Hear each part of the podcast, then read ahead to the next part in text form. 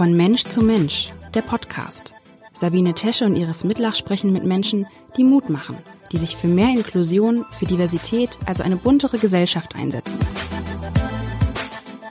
Der Podcast wird Ihnen präsentiert von der Hanse Merkur. Moin und herzlich willkommen. Mein Name ist Iris Mitlach und bei uns geht es heute um ein Thema, das ich durch Zufall entdeckt habe oder sagen wir so, mein heutiger Gast hat dem Zufall etwas nachgeholfen und uns eine E-Mail geschickt und ge gefragt, ob uns das Thema interessieren würde. Ja, haben wir sofort gesagt und ähm, sie eingeladen. Worum geht es? Es geht um ein Buchprojekt, um eine Anthologie, die gerade erschienen ist. Zimt und Poesie heißt sie. Und wann immer man in der letzten Zeit mit BuchautorInnen spricht, heißt es ja immer, ah, mit Büchern kann man überhaupt kein Geld mehr verdienen. Aber die AutorInnen von Zimt und Poesie wollen gar kein Geld damit verdienen. Sie wollen es spenden für einen gemeinnützigen Zweck. Und das ist doch spannend. Ich bin jetzt verbunden mit einer der Autorinnen dieser Anthologie. Ich freue mich sehr auf dieses Gespräch. Herzlich willkommen, Ulrike Asmussen.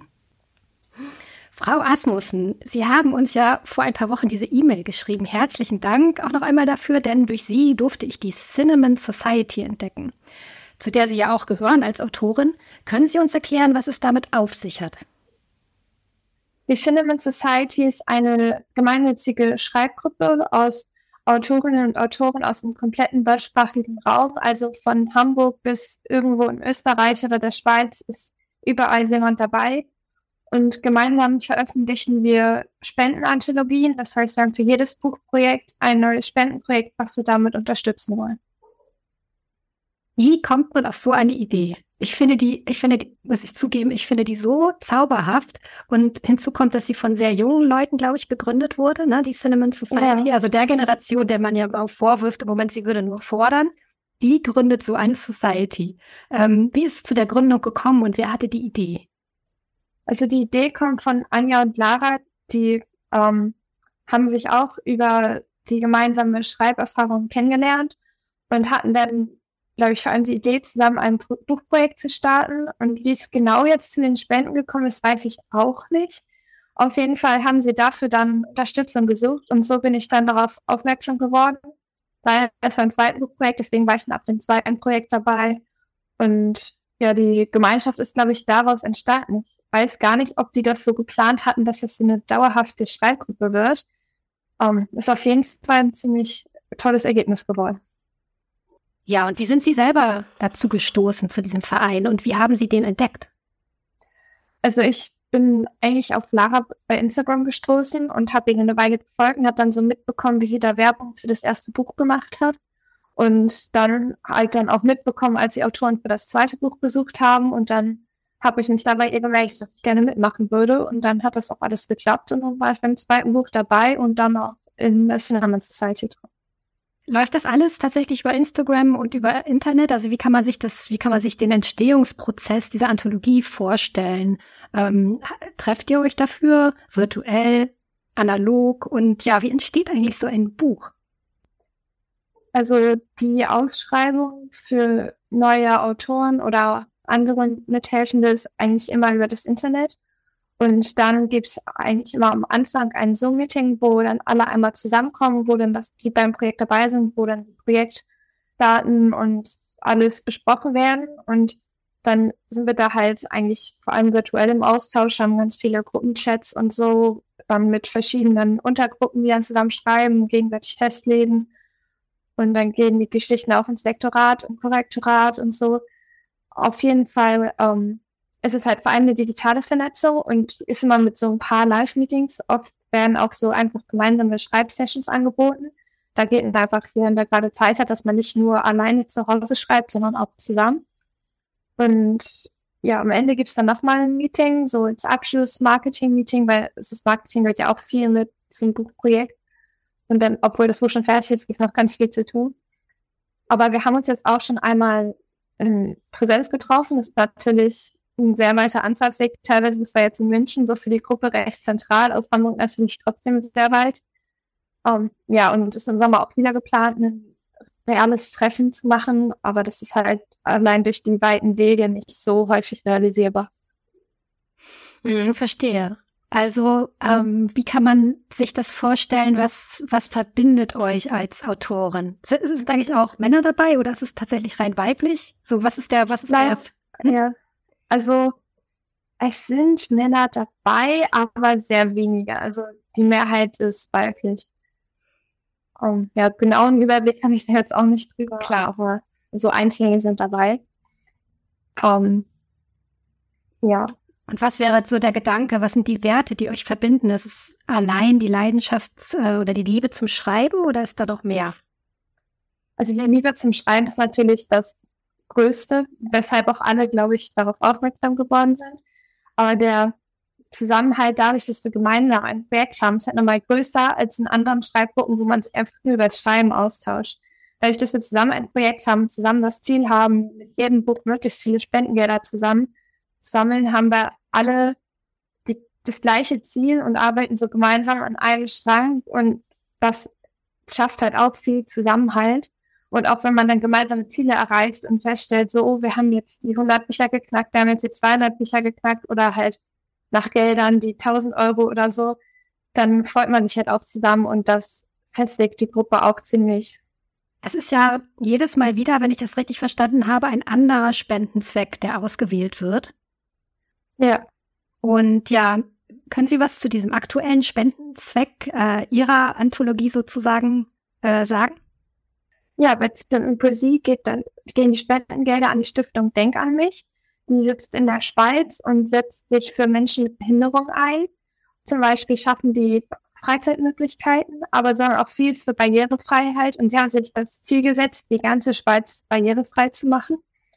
Und sind da halt auch in vielen verschiedenen Aspekten für Menschen mit Behinderung da und setzen sich da auf verschiedenen Wegen ein. Ist das ein Projekt, mit dem Sie selber auch etwas verbinden? Also mit dem speziellen Projekt an sich nicht, aber mit dem Inklusionsgedanken schon. Und ich interessiere mich zum Beispiel auch für ein Sonderpädagogikstudium, deswegen passt es da auch. Also von der Stiftung selbst hatte ich vorher noch nichts gehört, aber als ich es gesehen hatte, fand ich das auch sehr überzeugend und eine sehr wichtige Arbeit von dir. Ja, ich bin ähm, dadurch, dass ich auch ein Kind mit Behinderung habe, äh, ganz gut jetzt in diesem ganzen, in diesem ganzen Stiftungswesen drin. Und ich bin jedes Mal wieder überrascht, zum einen, wie viele Stiftungen es gibt im deutschsprachigen Raum, was die alles abdecken, was die alles leisten und was für eine großartige Arbeit die tun. Und dann gibt es jetzt diese Cinnamon Society, die quasi sich dann, ähm, die an diese Stiftung abgibt. Ich finde das unglaublich selbstlos.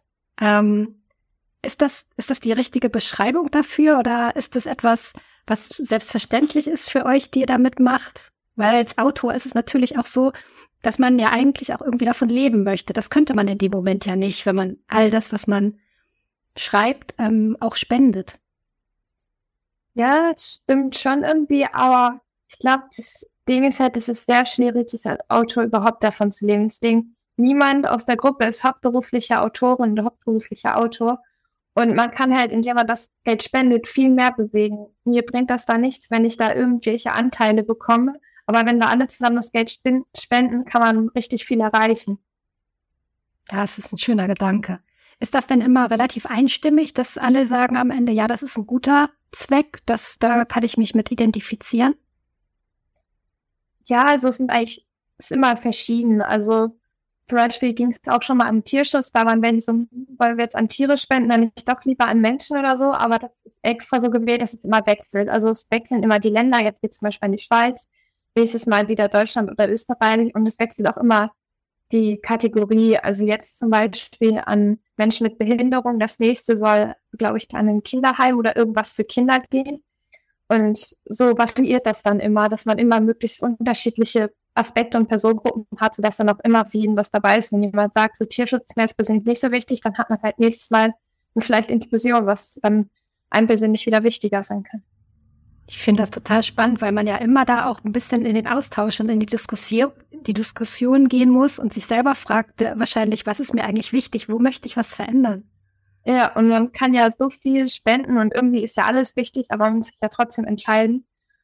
Aber da ist dann auch ganz gut, dass so die Leitung mal ein bisschen was vorgibt. Zum Beispiel waren wir die Vorgabe irgendwas mit Inklusion und irgendwie in der Schweiz. Und dann hatten alle die Möglichkeit, Projekte rauszusuchen. Dann hatten wir, glaube ich, drei in der finalen Auswahl und wir daraus abgestimmt, sodass da wirklich dann alle mit einbezogen wurden. Hm. Wie ist das eigentlich? Was bringt, was, was muss man selber noch mitbringen als Autor, als Autorin, um dabei zu sein, abgesehen von dieser Liebe zum Schreiben? Gibt es sonst noch Voraussetzungen? Also man braucht schon einen großen Zeiteinsatz, den man geben kann. Also vor allem phasenweise immer gerade im Projekt, zum Beispiel in den Schicht im Lektorat, dann kann man zwei Wochen frei machen, so, aber dann gibt es halt auch viel zu tun. Man hat dann nicht so viel Zeit, um die zu schreiben. Also ich glaube, es sind jetzt meistens vier Wochen um die Geschichte zu schreiben. Reicht eigentlich, aber man muss halt dann auch Zeit reinbringen. Man muss natürlich mehrfach überarbeiten, dann Testleser-Feedback einarbeiten, Lektorat einarbeiten. Und ich glaube, das sollte man auch nicht unterschätzen. Dann hat man auch ganz viele organisatorische Nachrichten. Also vor allem die das Organisieren stecken da sehr, sehr viel Zeit rein. Und aber auch als Autor oder als Autorin muss man da viel rein investieren zeitlich. Und das muss man halt dann auch mitbringen. Aber ansonsten ist halt viel Liebe zum Schreiben, die Bereitschaft, da sich zu engagieren und so. Und das ist so das Wichtigste. Hm. Das heißt, wenn ich das richtig verstehe, die Cinnamon Society besteht nicht nur aus Menschen, die schreiben, sondern da steckt noch eine ganze Orga dahinter. Also Menschen, die sich um solche Sachen kümmern. Ja, also die Orga machen vor allem Anja und Lara momentan, aber die schreiben auch selbst, aber ja, das kann man auch verstehen, wenn man was organisiert, wenn man ja auch mitschreibt. Aber dann haben wir welche, die machen Lektorat und Korrektorat auch ehrenamtlich, damit wir halt die ganzen Gelder spenden können.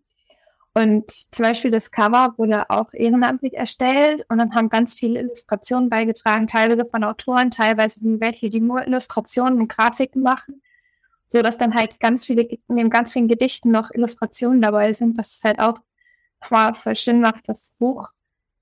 Ja, und äh, dann Oh, Moment. Ja, äh, diesen Instagram vergessen. Ja, ja, weil so ein Instagram-Kanal will ja auch betreut werden und moderiert werden ja. und so. Und wenn man selber einen hat, merkt man ja irgendwann auch, wie zeitintensiv das sein kann. Ja, deswegen haben halt auch eigentlich alle noch so eine Nebenaufgabe, die so dauerhaft auch zwischen den Projekten läuft. Dann gibt es halt eine kleine Gruppe, die betreut den Instagram-Kanal und so eine kleine Gruppe, die macht zum Beispiel extra Reels, so weil das noch zu viel wird, das auf die Instagram-Betreuung drauf zu tun. Ja. Ja, aber deswegen sind da so sehr viele verschiedene. Also alle schreiben eigentlich auch irgendwie selbst die Illustratorin oder so, die schreibt dann auch, weil es halt irgendwie die Verbindung da ist und so. Aber es variiert teilweise auch, was für Aufgaben man dann bei einem Projekt macht und so. Hm. Sie selber, Sie sind ja äh, Jahrgang 2003, wenn das richtig ist. Ja. Unglaublich jung noch. Und da habe ich mich tatsächlich gefragt, wann haben Sie denn mit dem Schreiben angefangen, wenn Sie jetzt schon so weit sind? Das ist schwierig. Also so die allerersten Anfänge waren es in der Grundschule und irgendwie war das dann aber auch über die Schule, dass dann meine Klassenlehrerin meinte, ja, jetzt schreib doch meine Geschichte und irgendwie habe ich dann damit nicht mehr aufgehört. Also als ich dann ein bisschen älter war, habe ich dann auch längere Geschichten geschrieben und auch außerhalb der Schule, so in der vierten, fünften, sechsten Klasse habe ich dann angefangen, mehr Geschichten zu schreiben. Und ja, dann habe ich, glaube ich, in der zehnten oder so auf jeden Fall halt Anfang vom Lockdown mit einer Freundin angefangen, mein eigenes Buch zu schreiben. Und das haben wir dann auch so kurz nach meinem 18. Geburtstag veröffentlicht, sodass ich das selbst veröffentlichen konnte. Und ja, das war dann so das erste große Ding. Da habe ich, glaube ich, mit 16 angefangen mit dem Buch und mit 18 war es dann draußen. Und ja, kurz danach fing das dann auch mit der Cinnamon Society an. Das Buch heißt Meraki, wie aus Briefen Freundschaft wurde. Möchten Sie dazu noch was erzählen? Ich finde das sehr spannend. Das ist nämlich eigentlich ein Briefwechsel als Jugendroman, oder? Ja, genau. Also es geht um India und Karina, die sich gegenseitig Briefe schreiben. Und in diesen Briefen wird die ganze Geschichte erzählt. Also es geht einerseits um deren Alltag und was da so passiert, die Handlungsstränge und dann kommen da halt auch ganz viele Nebenfiguren rein, die Familien und Freunde und so. Aber andererseits auch um Themen, über die sich und die in den Briefen unterhalten. Dann reden die da über alles, was ihnen durch den Kopf geht, über Wichtiges und Unwichtiges, über Großes und Weltlebendes oder einfach kleine Dinge, die den Alltag schöner machen. Und es ist auch so ein richtiges Herzensbuch irgendwie, weil da so richtig viel von uns reingeflossen ist an Gedanken und Gefühlen und auch immer, welches in der Hand habe, erinnert mich das so an die schöne Zeit, wo wir das geschrieben haben und es ist halt einfach, finde ich, also für mich einfach ein wunderschönes Buch, was man einfach so lesen kann. Und dann durch die Briefe kann man einfach immer mal aufhören, mal weiterlesen. Und auch jetzt äh, schlage ich einfach das Buch irgendwo in der Mitte auf. Ich kenne das ja eh von vorne bis hin und dann kann man irgendwo in der Mitte lesen. Und ich glaube, es ist auch ein Buch, was viel zum Denken anregt. Zumindest war das eine Ambition von uns. Das heißt, Sie verbinden mit der Corona-Zeit die, die Schreibzeit für die Entstehungsgeschichte Ihres Buches? Ja, also es waren halt auch viele nicht so schöne Aspekte, aber das Schreiben war halt immer so ein schöner Aspekt, was auch immer noch ein Ziel gegeben hat, uns weiterzumachen.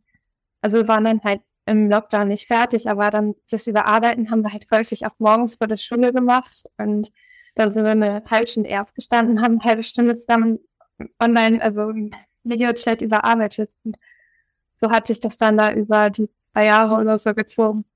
Hm. Und jetzt hatten Sie gesagt, Sie interessieren sich für ein Sozialpädagogikstudium.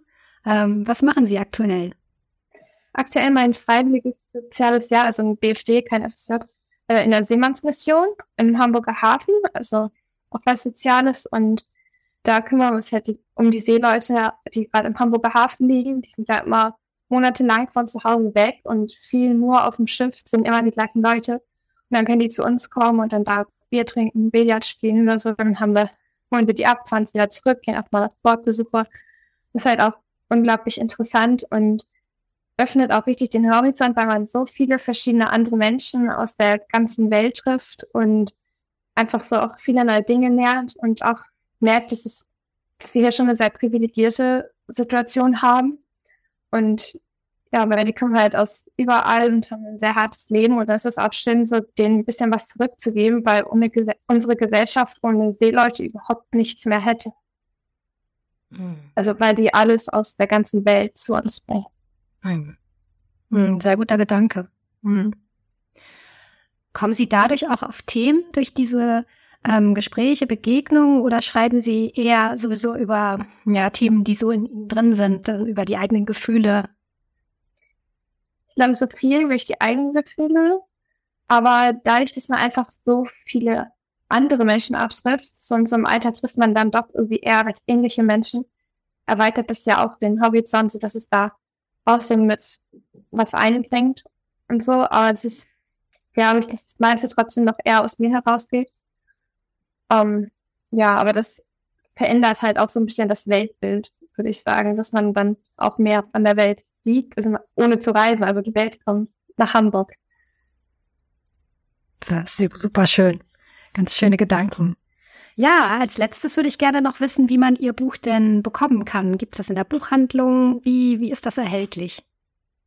Also Zimt und Poesie gibt es eigentlich genauso erhältlich wie andere Bücher auch. Also man kann in eine Buchhandlung gehen Wahrscheinlich steht es dann da nicht im Regal, aber man kann dann trotzdem nachfragen und dann schicken die das auch in die Buchhandlung. Also ist dann meistens, glaube ich, sogar direkt am nächsten Tag da, sonst am übernächsten. Es ist ein Print-on-Demand-Verfahren, das heißt, die Bücher werden erst gedruckt, wenn sie auch bestellt werden. Das kann sein, dass es mal länger dauert, aber inzwischen wurde es, glaube ich, oft genug bestellt, dass es auch einzelne vorrätig sind. Ansonsten im Internet bei diversen Buch-Online-Shops da, wo man sonst auch Bücher kauft beziehungsweise was noch extra erwähnenswert ist, ist Books on Demand, also BOD. Darüber haben wir das Buch veröffentlicht und wenn man es da auf deren Internetseite bestellt, dann kommen da mehr Spendengelder raus, weil es da eine höhere Marge gibt, weil der, die Buchhandlung daran nichts verdient, sondern es ja direkt über den Verlag über den Verlag verkauft. Also quasi Verlag ist ja selbst veröffentlicht. Deswegen gibt es da ein bisschen mehr Geld dann an die Spendenorganisation.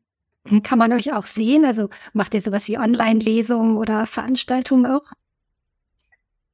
Ab und zu, aber relativ selten. Also es waren zum Beispiel zwei in, auf der Leipziger Buchmesse in der Autorenrunde. Das war dann eine, sogar eine Präsenzveranstaltung. Generell versuchen wir immer mal wieder auf Buchmessen zu besuchen, auch als Cinema Society. Ansonsten haben wir einen Instagram-Kanal, wo immer mal wieder irgendwelche Aktionen sind oder auch eine Website, wobei da dann keine Live-Veranstaltungen sind. Aber da findet man auch Informationen. Und noch eine Ergänzung zu dem, wo man es bestellen kann. Es gibt es auch als E-Book und da genauso ist, glaube ich, das Einfachste, wo man sonst auch seine E-Books herbekommt. Da sollte das auch sein. Hm. Sie arbeiten als Autorin an der Veränderung. Also Sie verändern ja auch auf eine Art die Welt, indem Sie schreiben, Menschen bewegen und spenden. Wenn Sie einen großen Wunsch frei hätten, welcher wäre das?